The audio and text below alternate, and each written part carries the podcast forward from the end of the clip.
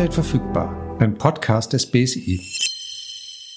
Hallo und herzlich willkommen zu der zweiten Ausgabe von Update verfügbar, dem BSI-Podcast für Sicherheit im digitalen Alltag. Mein Name ist Ute Lange. Und ich bin Michael Münz und wir melden uns auch in diesem Monat wieder aus dem Bundesamt für Sicherheit in der Informationstechnik in Bonn. Mit unserem Podcast wollen wir aufzeigen, wie man sich in der digitalen und zunehmend vernetzten Welt sicher bewegt. Genauso wie man beim Radfahren einen Helm aufsetzt oder beim Autofahren einen Gurt anlegt, kann man auch das Leben in der digitalen Welt einfach absichern. Und wie das geht, erklären wir jeden Monat an praktischen Beispielen. Und wie beim letzten Mal schon versprochen, haben wir heute einen Gesprächsgast, der uns wirklich spannende Geschichten erzählen will, aber auch ein paar hilfreiche Tipps geben. Vorher wollen wir nochmal zurückschauen auf das, was seit der letzten Folge passiert ist. Ute, wie sieht's aus mit deinem Update seit Folge 1? Also erstmal vielen, vielen Dank für die vielen Rückmeldungen, die wir bekommen haben. Entweder das BSI direkt oder Michael und ich. Das hat uns total gefreut, dass die erste Folge offensichtlich gut angekommen ist. Und war bei den Zuschriften was dabei, das du besonders hervorheben magst jetzt hier? Ach, da war so dies und das. Aber was ich besonders spannend fand, ist, dass in meinem Bekanntenkreis Menschen jetzt offensichtlich ein bisschen aufmerksamer auf das Thema gucken und ich in den Tagen nach der Veröffentlichung die ein oder andere Geschichte erhalten habe, was sich so im Internet alles tut und wie man sich dagegen schützen kann. Dann haben wir ja schon viel erreicht. Auf jeden Fall, aber eine fand ich besonders lustig. Du bist ja auch Kaffeetrinker. Stell dir vor, mhm. morgens kommst du in die Küche und statt dass das schöne Getränk da durchläuft, siehst du ein Schild. Ich funktioniere heute nicht, sondern ich möchte erstmal x Summe Bitcoins dann von funktioniere ich auch nicht, dann möchte ich wieder ins Bett. Genau, also für einen Kaffee-Junkie ist das wahrscheinlich die Horrorvorstellung, aber es ist gar nicht so abwegig. Die Geschichte, die mir geschickt wurde, war jetzt ein Bericht über ein Experiment. Da hat ein IT-Experte eben sich ein Fabrikat gekauft und hat geguckt, wie komme ich da rein und hat dann natürlich mit seinen Kenntnissen relativ schnell Zugang gehabt aber was auch ganz spannend war in dem Bericht, war, dass es auch die Nachlässigkeit der Hersteller sein kann, die das nicht richtig absichern. Mhm. Und so eine Geschichte, Kaffeemaschine erpresst dich am Morgen, das ist eine Schlagzeile, die hat mich natürlich sofort angesprochen. Verstehe ich total. Angesprochen würde ich bei mir nicht sagen, ja, abgeschreckt, aber alles klar, dann nehme ich weiter die Espresso-Kanne für die, für die Herdplatte. Ich glaube, da kann so viel nicht schiefgehen. Ja, nochmal zurück zu den Rückmeldungen. Da haben wir auch noch die Kommentare durchgelesen, die bei Google und YouTube aufgetaucht sind und Twitter und Facebook. Nehmen wir alles gerne auf, auch Kritik an unserer ersten Folge haben wir uns angeschaut und werden die gerne aufnehmen, um Update verfügbar weiterzuentwickeln. Was ist dir denn so an Themen noch untergekommen? Naja, ich habe mich gleich ein paar Tage später ertappt gefühlt, weil da kam so eine Mail rein und dann habe ich also ohne nachzudenken auf den erstbesten Link geklickt, der mich angesprochen hat. Mhm. Wie lange hast du letztes Mal drüber gesprochen, dass man genau das nicht machen soll? Ja, ich weiß, ich fühlte mich auch ertappt, aber in diesem Fall fühlte ich mich auch sicher, weil das war der Newsletter des BSI, also der authentisch offizielle richtige Newsletter des BSI, wo ich dachte, da kann mir nichts passieren. Und außerdem haben die halt Social Engineering genau mein Thema rausgefischt, was ich halt gerade hatte, nämlich die Top 10 der Phishing-Fallen. Und da konnte ich mich nicht zurückhalten. Für dich wäre aber auch was dabei gewesen, weil das Thema aus der letzten Folge mit den Deepfakes war auch drin. Das wird auch nochmal anschaulich erklärt. Und weil wir beim letzten Mal ja auch über Datenlecks und den Diebstahl von E-Mail-Adressen gesprochen haben, war dann noch eine zweite Geschichte drin, die ich auch mitnehmen wollte oder hier nochmal kurz ansprechen wollte. In dem Newsletter ging es um einen Hacker, der in San Francisco zu 88 Monaten Haft für 117 Millionen Anmeldedaten von Plattformen wie LinkedIn und Dropbox verurteilt wurde. Also hat das geklaut. Und die Geschichte ist halt schon fast so eine Staatsaffäre geworden, weil es halt so um unterschiedliche Länder ging, die sich dann beteiligt fühlten. Und da kann man halt sehen, wie eigentlich so, so ein Datendiebstahl auf einmal so Dimensionen bekommen kann, die man sich vorher eigentlich nicht ausdenken konnte. Das passt ganz gut. Wir hatten ja letztes Mal schon angekündigt, dass wir diesmal einen Gast dabei haben, jemand, der hier im BSI arbeitet. Der hat also auch mit Datenklau, Erpressung und anderen Sachen zu tun. Und da bin ich schon sehr gespannt drauf, was er aus seiner Arbeit erzählen kann.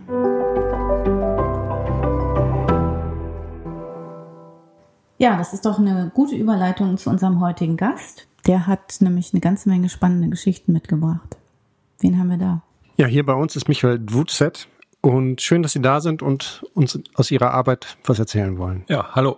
Sie leiten hier im BSI ein Referat, das sich mit Sicherheitsvorfällen beschäftigt und auch zugleich die Verbindungsstelle zum nationalen Cyberabwehrzentrum ist. Darüber wollen wir natürlich mehr erfahren, deswegen haben wir Sie eingeladen. Herzlich willkommen. Ja, Dankeschön. Und natürlich wollen wir noch aus Ihren Erlebnissen und Erfahrungen wertvolle Tipps ableiten, die im digitalen Alltag Sicherheit geben können. Herr Tutzet, Sie sind unter anderem für das Mobile Incident Response Team verantwortlich. Das steht für mobile Eingreiftruppe für Zwischenfälle, also Sicherheitsvorfälle. Was bedeutet das konkret? Was machen Sie da und vor allen Dingen für wen machen Sie das? Genau, das Mobile Incident Response Team oder auch kurz MIRT ist ein Team im BSI, was die entsprechende Ausrüstung hat und auch das entsprechende Personal, um bei einem Cybersicherheitsvorfall einem Dritten kompetent helfen zu können. Ich fange vielleicht erstmal kurz an zu erzählen, wer diese Dritte sind, denen wir helfen können und erkläre dann anhand dessen, was wir dann auch mit dem Team machen. Also unsere Zielgruppen, wem wir helfen können, die sind in einem Gesetz definiert, dem sogenannten BSI-Gesetz. Da steht einmal drin, äh, dass wir natürlich für die Bundesverwaltung verantwortlich sind, also den Bundesbehörden helfen können, aber auch den kritischen Infrastrukturen in Deutschland oder kurz Kritis.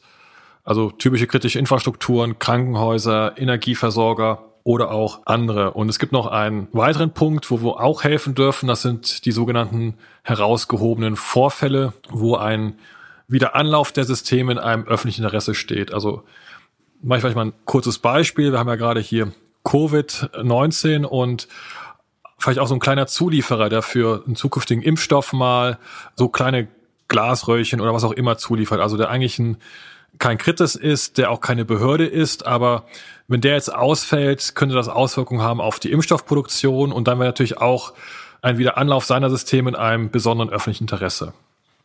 Und was machen wir jetzt bei diesen Unternehmen und auch Behörden? Da gibt es eigentlich so zwei Punkte. Wenn wir vor Ort kommen und einem helfen, gibt es so einmal die Richtung, dass wir versuchen aufzuklären, was ist passiert. Also wie, wie kam es zu dem Angriff? Wie kann der Angreifer überhaupt rein? Was hat er gemacht?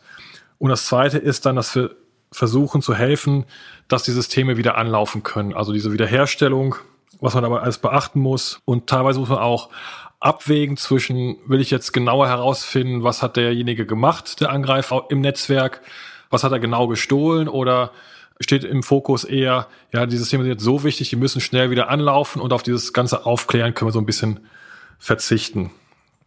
Und genau, da fahren wir in der Regel auch vor Ort hin, bringen ganz viel Technik mit, also haben die entsprechende Ausrüstung zum Festplatten kopieren, zum mobile Server, aber auch sowas wie gutes Beispiel Ventilatoren wenn wir mal vor Ort fahren und es ist gerade Sommer und wir kriegen so einen kleinen Raum mit unserer ganzen Technik, es wird sehr heiß, ist auch so eine Lessons learned aus früheren Vorfällen, dass wir auch sowas selber mitbringen. Ich hatte jetzt gedacht, die wären zur Beruhigung der betroffenen Personen, dass die sich unter einen Ventilator stellen können. Genau, nee, das ist auch immer so der erste Satz, den wir meistens auch vor Ort sagen müssen, ist keep calm and keep going, also ruhig bleiben, weil jetzt Panik hilft auch keinem mehr und jetzt mal langsam an Vorfall rangehen, mal überhaupt einen Überblick sich verschaffen, ist meistens doch sehr hilfreich. Darf ich nochmal einen Schritt zurückgehen, bevor Sie da sind? Wie können denn die Behörden oder die Gruppen, für die Sie verantwortlich sind, wie Sie eben geschildert haben, überhaupt mit Ihnen in Kontakt treten und wie erfahren Sie als BSI oder als Team von solchen Vorfällen?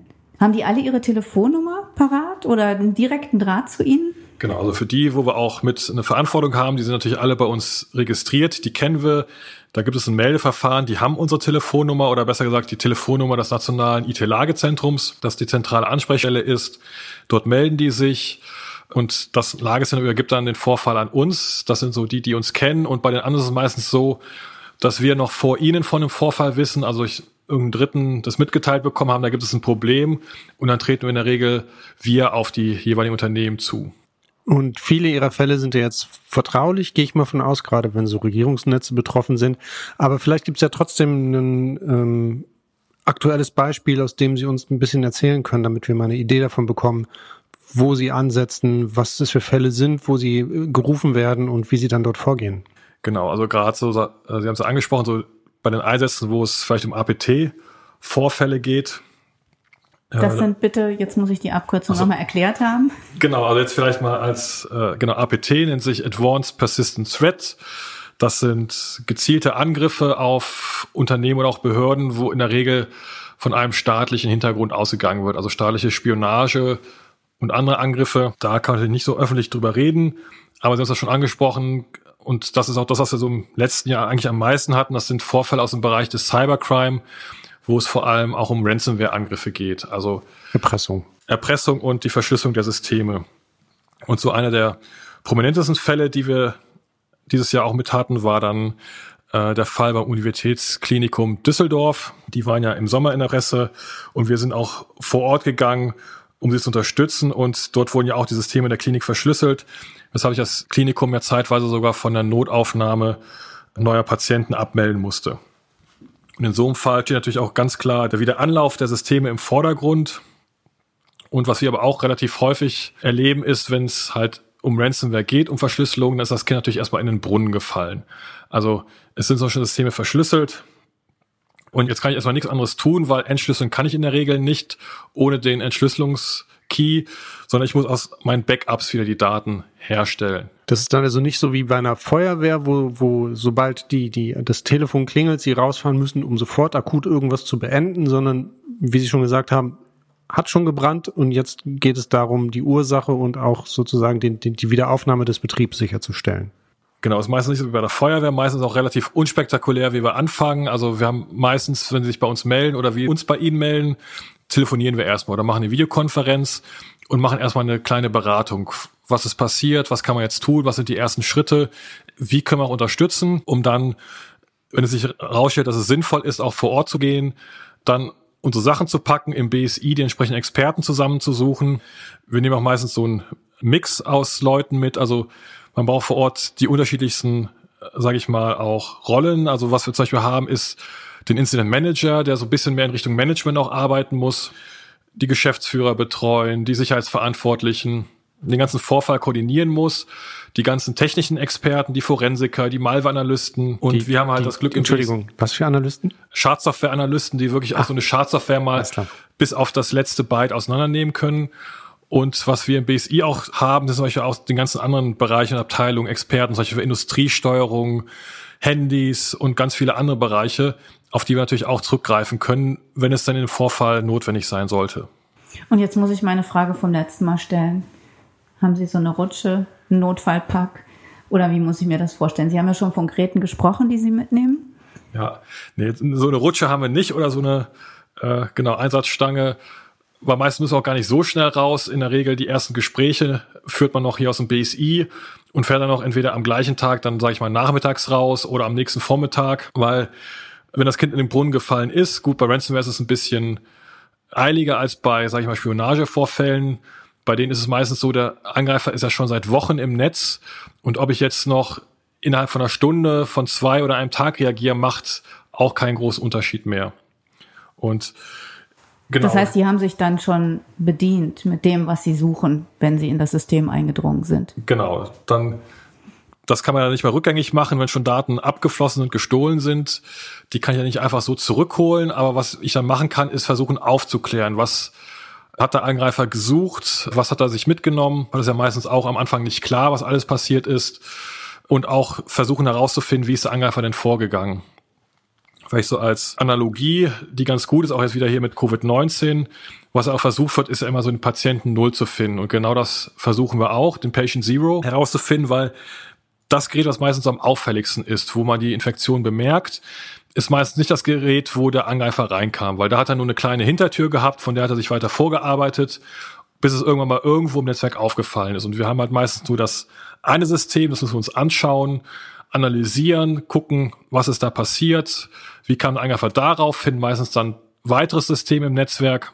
Und so gehen wir immer weiter, bis wir irgendwann wirklich diesen Patient Zero finden und sagen können, genau auf diesem System kam der Angreifer in dieses Netzwerk herein und dann können wir herausfinden, wie hat es überhaupt geschafft, in dieses System einzudringen von außen. Gibt es da so besonders populäre Methoden oder Vorgehensweisen, die Sie erleben? Wir sehen meistens so zwei Methoden, die relativ häufig genutzt werden. Das eine ist, dass einfach Schwachstellen auf nicht gepatchten Systemen genutzt werden. Also nicht aktualisierte Systeme. Genau, also mhm. Systeme, für die es schon Aktualisierungen gibt. Da wurden die Aktualisierungen nicht eingespielt und der Angreifer konnte genau dann diese Schwachstelle nutzen, um sich aufs System äh, zu kopieren und diese Hinterstelle oder diese Hintertür auszunutzen. Und vielleicht so ein prominentes Beispiel, was wir äh, dieses Jahr gesehen haben, ist, es gibt eine oder es gab eine Schwachstelle in dem Softwareprodukt Citrix. Das ist ein Produkt, was viele Unternehmen einsetzen, damit ihre Mitarbeiter remote arbeiten können. Jetzt aus dem Homeoffice-Kontext kennt genau, man das, also im ne? Homeoffice-Kontext mhm. auch sehr verbreitet und Da gab es im Dezember eine Schwachstelle, die auch relativ zeitnah vom Hersteller gepatcht wurde und unser Computer Emergency Response Team des Bundes, das ZERT Bund, alarmiert heute im Oktober noch eine ganze oder eine Vielzahl an äh, Providern, dass sie immer noch Systeme in ihrem Netz von Kunden haben, die nicht aktualisiert sind. Und das ist gerade bei dieser Schwachstelle sage ich mal, wirklich besonders schlimm, weil wir wissen, dass genau diese Schwachstelle von diesen ganzen Ransomware-Gruppen ausgenutzt wird, um sich Hintertüren auf Systemen zu verschaffen. Das ist also fast wie eine Einladung. Genau, und vor allem man kann über entsprechende Tools, Scanner auch diese Systeme einfach im Internet finden. Und das tun die Angreifer auch. Und man lädt die Angreifer förmlich ein, eine Hintertür drauf zu tun. Und irgendwann, wenn die Angreifer mal so weit sind, dass sie dann auch sich bewusst sind, dass sie dieses Unternehmen überhaupt kompromittiert haben. Die haben ja so viele Unternehmen kompromittiert zeitweise, dass sie gar nicht wissen, wo sie anfangen sollen mit äh, Weitermachen, mit Verschlüsselung. Wenn sie irgendwann an einer Reihe sind, das kann dann schon Monate später sein, nach der ursprünglichen Infektion mal. Das heißt, diejenigen, die diese ganzen also Einfallstore finden und über den Weg sich schon mal ins System arbeiten, die, die haben so eine Liste von erfolgreich, also in, aus ihrer Sicht erfolgreich gefundenen Einfallstoren und arbeiten die dann so nach und nach ab, gehen dann rein, also auch manuell tippen die sich da ein, sitzen vor einem Schirm und sorgen dafür, dass sie sich dann irgendwelche Administratorenrechte zum Beispiel besorgen. Genau, die gucken, gerade wenn so diese Schwachstellen frisch rauskommen, ob man relativ einfach die ausnutzen kann, machen es dann und haben meistens am Anfang dann so viel Erfolg, dass es gar nicht alles auf einmal schaffen. Und dann arbeiten sie ihre Liste durch oder was auch passiert ist teilweise, dass die dann diese Listen verkaufen an andere Kriminelle, um schon mal so Geld zu machen und die anderen können es dann ausnutzen und dann kommen halt die Angreifer auf System, schauen sich um, gucken, wie kriegen sie mehr Rechte, wie kommen sie von diesem einen System äh, auf andere Systeme im Netzwerk, bis sie irgendwann versuchen, durchs Netzwerk durch auf den sogenannten Domain-Controller zu kommen, wo alles verwaltet wird, wo der Administrator auf dem System alle Rechte hat. Und wenn sie das geschafft haben und auch diese Rechte haben, dann dürfen sie alles das im Netzwerk machen, was auch der Administrator darf. Und dann ziehen sie Daten ab in der Regel oder kopieren sie sich weg und dann verschlüsseln sie alle Systeme und auch alle Backups auf einmal. Und das ist das, was in dem Universitätsklinikum in Düsseldorf auch passiert ist. Da war alles verschlüsselt. Genau, die hatten also, die hatten halt diesen Ransomware-Angriff, sie hatten Systeme, die verschlüsselt waren. Und dann ist natürlich die einzige Möglichkeit, die einem bleibt, Backups wiederherstellen, die es da auch gab. Äh, aber auch gerade so ein Wiederherstellungsprozess, der dauert einfach mal so, bis sowas wieder angelaufen ist, ist es nicht einfach wie zu Hause mal kurz kopieren, man hat große Datenbanken, andere Systeme, die müssen alle wieder richtig wieder anlaufen. Das ist schon ein größerer Aufwand, den man da betreiben muss, selbst wenn man Backups hat, die auch funktionieren. Jetzt haben wir über Patches gesprochen, also Updates, die nicht äh, gemacht worden sind. Und es gibt aber wahrscheinlich noch andere Einfallstore, das genau. die Hacker nutzen. Genau. Das zweite, was wir auch relativ häufig sehen, ist sogenanntes Phishing, also dass die Angreifer viele Millionen teilweise E-Mails versenden an alle möglichen Leute. Also wirklich breit gefächert mit Schadsoftware am Anhang.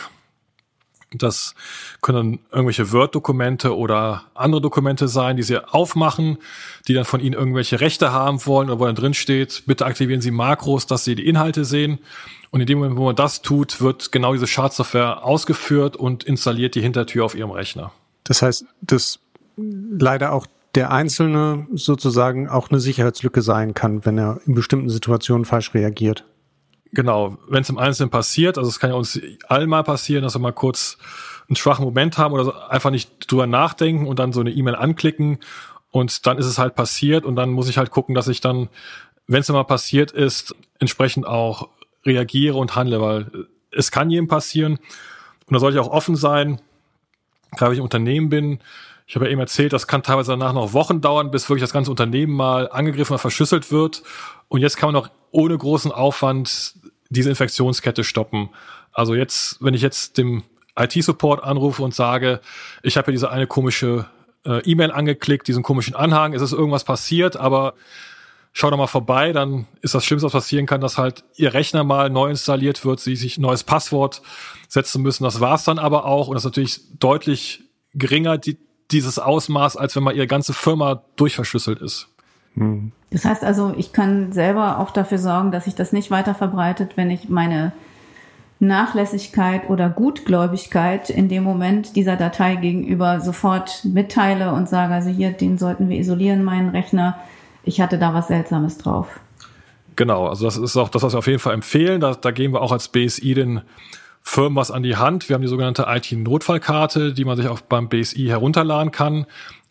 Das ist so eine vorbereitete Karte, wo die Firmen so ihre äh, Ansprechpartner vom IT-Support bei IT-Notfällen eintragen können, die Telefonnummer, die E-Mail-Adresse und wo da auch das Vorgehen draufsteht. Was ich so ein bisschen vorstellen kann, wie so eine typische Hilfes-Brennkarte, die wir aus jedem Bürogebäude kennen. Aber hier für die Mitarbeiter, dass, wenn mal was komisches passiert ist, der Mitarbeiter auch weiß, was kann ich denn jetzt überhaupt tun? Und sich überlegen muss, ist jetzt IT-Support oder mein Vorgesetzter oder nee, dann sage ich lieber doch keinem. Äh, das ist dann nämlich die schlechteste Lösung. Und ich sehe ja auch nicht sofort, dass was passiert ist. Ne? Sie haben das ja beschrieben, das dauert im, im Zweifelsfall ein bisschen, bis sich die Auswirkungen von so einer angeklickten Datei dann irgendwie genau. zeigen. Und dann lieber mal melden, weil äh, Sie sind bestimmt nicht der Erste in dem Unternehmen, der mal so eine E-Mail angeklickt hat. Das passiert allen. Hm. Wenn ich das jetzt übertrage auf mich als, ich sag mal, Privatanwenderin, also über Updates, die man regelmäßig machen soll, haben wir in der letzten Ausgabe schon gesprochen. Über ähm, Phishing und nicht auf Links klicken, die man nicht kennt, haben wir auch schon gesprochen, mehr so dein Stichwort. Mhm. Sie hatten vorhin aber Backups erwähnt. Also in der Firma gehe ich davon aus, hat man regelmäßige Backups, außer Sie erklären mir jetzt das Gegenteil in Ihrer Erfahrung. Aber was mache ich als Privatperson, damit mir das nicht passiert, wenn ich zum Beispiel auch plötzlich einen Rechner habe, der komplett verschlüsselt ist? Genau, also wenn wir jetzt mal kurz auf die Firma gucken, ja, die meisten Firmen sollten Backups haben, gerade bei den Krieginfrastrukturen oder in der Bundesverwaltung gibt es auch entsprechende Vorschriften, Gesetze, dass es sowas geben muss, aber Backups haben und die auch wiederherstellen können, sind zwei Paar verschiedene Schuhe. Deswegen manchmal gibt es zwar Backups, aber man kann sie nicht wiederherstellen. Und da gucken auch gerade die Angreifer drauf und auch gerade privat. Ich sag mal so, das typische Backup, was so ein Privatanwender hat, ist ja seine USB-Festplatte. Die klemmt er sich an Rechner und da spielt er alle Daten drauf, die er auf dem Rechner hat. Und wenn sein Rechner mal kaputt ist, dann hat er sie trotzdem mal auf dem USB-Festplatte. So, wenn Sie jetzt so einen Ransomware-Angriff haben, wenn Ihre USB-Festplatte nicht eingesteckt, zum Beispiel in Ihrem Schrank liegt, da kommt der Angreifer nicht dran. Wenn Sie aber Ihre Festplatte eh die ganze Zeit an Ihrem Rechner angeschlossen lassen und so ein Angreifer ist manuell auf Ihrem Rechner drauf, dann kann natürlich auch alle Daten auf dieser USB-Festplatte verschlüsseln und dann bringt Ihnen oder in dem Fall ist es halt kein Backup in dem Sinne, dass ihnen dann auch hilft und ihre Daten sicher verwahrt. Das heißt, da müssen sie auch als Privatperson schauen, dass sie vielleicht Offline-Backups machen und ihre USB-Festplatte auch hin und wieder mal abstecken. Okay, und ähm, ich meine, wir sind ja alle nur Menschen und Sie haben ja vorhin auch schon gesagt, man ist bestimmt nicht der Erste im Unternehmen, dem sowas passiert. Wie ist denn das hier im, im BSI? Also ist Ihnen sowas schon mal passiert? Kommt das schon vor? Ja, also im BSI noch nicht, aber privat schon. Also da war ich auch schon im BSI drinne und man kennt das ja, man stellt ja so einiges bei Versanddienstleistern und ich habe bei einem was bestellt, der dann mit UPS geliefert hat und ich krieg eigentlich sonst nie was mit UPS. Und genau in den Tagen habe ich aber auch eine Phishing-E-Mail bekommen, die sich als UPS-Versandbestätigung halt getarnt hat. Und ich war halt völlig im Trott äh, zu Hause, habe einfach mal draufgeklickt und da hat das Gehirn erst wieder eingesetzt, als ich im Dokument gesehen habe, hier äh, bitte Makros aktivieren. Und beim normalen Tag hätte ich aber dieses, diese E-Mail überhaupt nicht geöffnet, sondern hätte sie sofort als Spam erkannt und gelöscht. Aber das ist mir halt an diesem Tag im Trott komplett mal in die Hose gegangen. Und wie, wie kann man sich dann vor diesem Trotz schützen? Also was ist da vielleicht für ein Tipp? Weil wir ja alle so Tage haben, wo wir vielleicht nicht ganz so aufmerksam sind. Genau, sich gerade vor diesem Trotz zu schützen, das ist ganz schwierig, beziehungsweise auch nicht immer möglich. Wer sich da mal vielleicht ein bisschen vertieft mit befassen will, da gibt es einen sehr guten Vortrag von Linus Neumann. Der heißt Hörnehacken, wo er dieses mit dem, sage ich mal, unterbewussten Tun, was man so macht, äh, genauer erklärt und wie sich das halt auch auf unsere Büroarbeit auswirkt. So mal einfach so als Beispiel, wenn Sie morgens aus dem Haus gehen, Ihre Wohnungstür abschließen, ins Auto gehen, dann können Sie sich im Auto in der Regel nicht dran erinnern, an dem Moment, wo Sie Ihre Wohnungstür abgeschlossen haben. Und das ist einfach so unterbewusst passiert. Das ist in Ihrem Gehirn auch nicht gespeichert worden, aber es ist halt passiert. Und genauso in unserem heutigen Alltag, so E-Mails anklicken, Anhänge öffnen, ist schon passiert so regelmäßig, dass unser Gehirn das irgendwann in so einen unterbewussten Teil verschiebt und da ist es halt sehr schwierig rauszukommen. Deswegen ist passiert und dann hilft halt, wie gesagt, Transparenz sein und was zu tun, bevor das wirklich schlimmer wird. Dann nehme ich jetzt mal vier Sachen mit aus unserem Gespräch. Das eine ist Updates regelmäßig prüfen und durchführen. Das zweite ist die Geschichte mit den Backups, dass ich auch dafür sorge, dass die eben nicht permanent Teil meines Systems sind, sondern auch schon mal offline sind.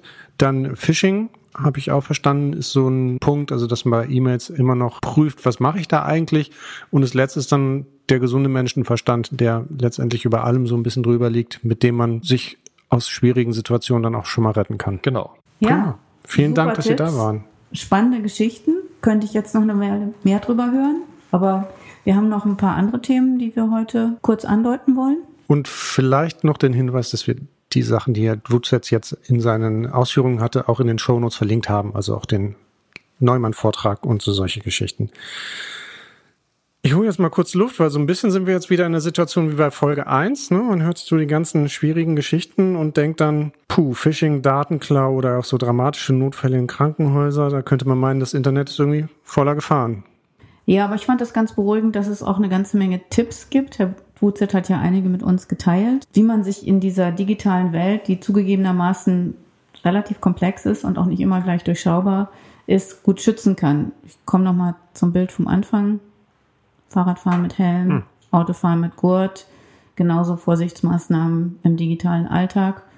Und da waren jetzt ein paar praktische Tipps dabei, finde ich. Ja, das stimmt. Und ähm, gibt ja noch viel mehr Tipps für unfallfreies Surfen. In den European Cyber Security Month hatten wir ja schon beim letzten Mal erwähnt. Der läuft noch bis Mitte November.